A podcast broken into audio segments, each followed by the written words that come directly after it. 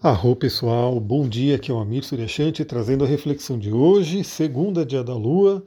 Iniciamos aí a semana com a Lua nova ainda no signo de Gêmeos, mas hoje ela muda para o signo de Câncer.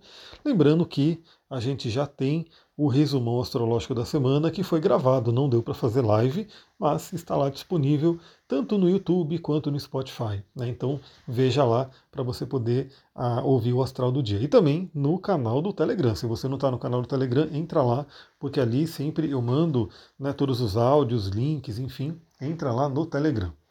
Bom, o que, a gente tem para hoje? Temos um dia bem interessante, porque logo 6 horas da manhã, né, começando a semana, começando a segunda-feira, a Lua faz um aspecto fluente com Júpiter. Júpiter, o grande benéfico, aquele que expande a energia, aquele que traz fé, aquele que traz né, o positivismo, o otimismo. Então, é uma energia bem interessante para que a gente possa começar a semana. Lembrando que eu, pelo menos, estou bem abalado nos últimos dias. Eu conversei com pessoas que também estão, né, cada um a sua maneira, né, no seu momento de vida. Então, para quem tiver sofrido aí um grande abalo nos últimos dias, é como se essa semana aí tivesse esse impulso inicial de Júpiter abençoando aí a semana para que a gente possa acreditar. Então, que essa semana seja maravilhosa, né, que essa semana seja incrível para todos nós. Bom, temos esse bom aspecto com Júpiter, então já começa aí, acorda aí tendo pensamentos positivos, acorda aí acreditando na vida. Você que faz a sua meditação, muito bem, visualizações. Inclusive, é muito bom fazer meditação mesmo hoje. Por quê? Porque 9 horas da manhã a Lua faz uma quadratura com Netuno. Então a gente pode ter, né, por um lado, um, uma semana começando né, com muita energia, muita, muita coisa positiva, mas 9 horas da manhã a Lua se desentendendo com Netuno pode ser aí aquele aspecto que deixa a gente meio perdido, beleza, o que fazer, né? Quando a gente fica meio desconectado da Terra, a gente fica meio né, viajando assim por aí. Então, dica que eu dou, né? Primeiramente, é, mantenha um bom relacionamento com Netuno. Uma das formas de manter um bom relacionamento com Netuno é ter a sua prática espiritual, né? Ter aí a sua meditação, ter aí o seu momento de oração, enfim, contato espiritual é muito bom. Também tudo que envolve artes né, tem a ver com Netuno, é bem interessante. E aí, quando a gente está bem com Netuno, a gente tende a sofrer menos com ele. Mas quadratura de Lua-Netuno numa segunda-feira de manhã pode dar aquela, né? E aí, o que, que eu faço agora? Né? Como é que eu começo essa semana? Ou aquela vontade de de repente não fazer nada ou não saber o que fazer. Dica que eu dou, primeiramente, tem aí a sua meditação em dia, né?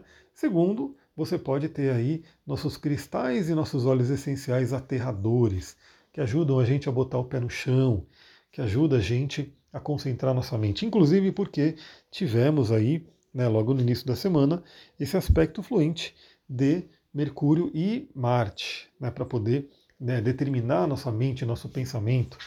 Então use aí uma hematita, aquela pedra pesada, aquela pedra que ajuda a gente a enraizar, uma pedra ligada ao chakra estrela da Terra. Aliás, você que quer saber sobre cristais, eu estou aí engatilhado para gravar esse curso. Eu sei que ele vai ficar muito, muito legal. Né?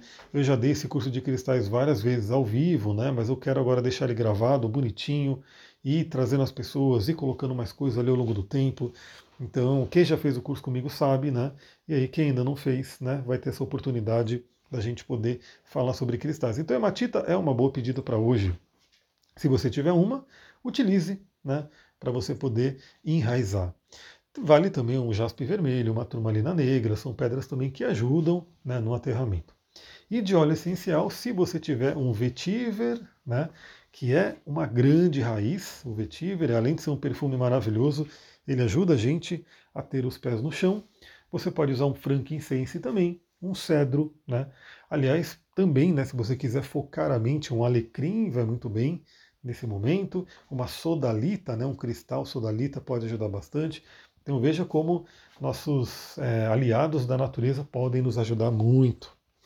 O que mais que a gente tem para hoje? Hoje temos a, o Sol fazendo conjunção com a cabeça do dragão, bem ali por volta do meio-dia.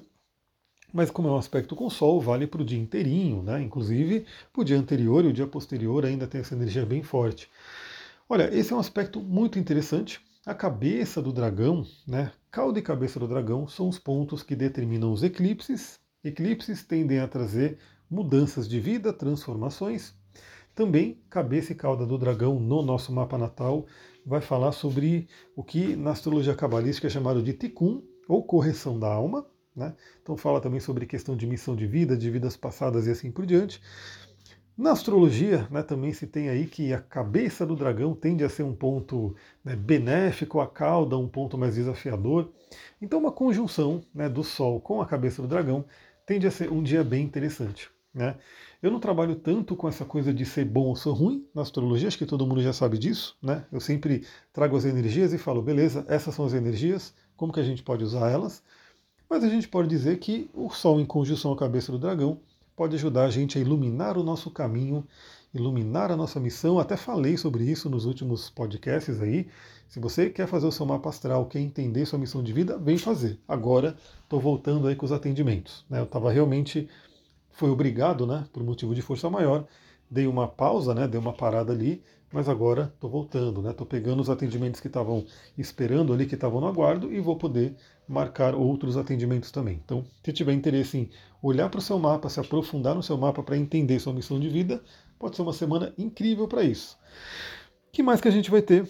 Às 16 horas, a Lua entra no signo de Câncer, aí já muda um pouco a energia, traz aí um tom mais emocional, né, uma questão mais ligada às emoções, e é isso, né? A Lua, depois que entrou em câncer, ainda hoje não faz outros aspectos. Aí falaremos sobre isso amanhã. Né? Amanhã a gente vai ver que outros aspectos que essa Lua em câncer vai fazer. Pessoal, é isso. Vou ficando por aqui. Uma ótima semana para vocês. Muita gratidão. Namastê, Harion.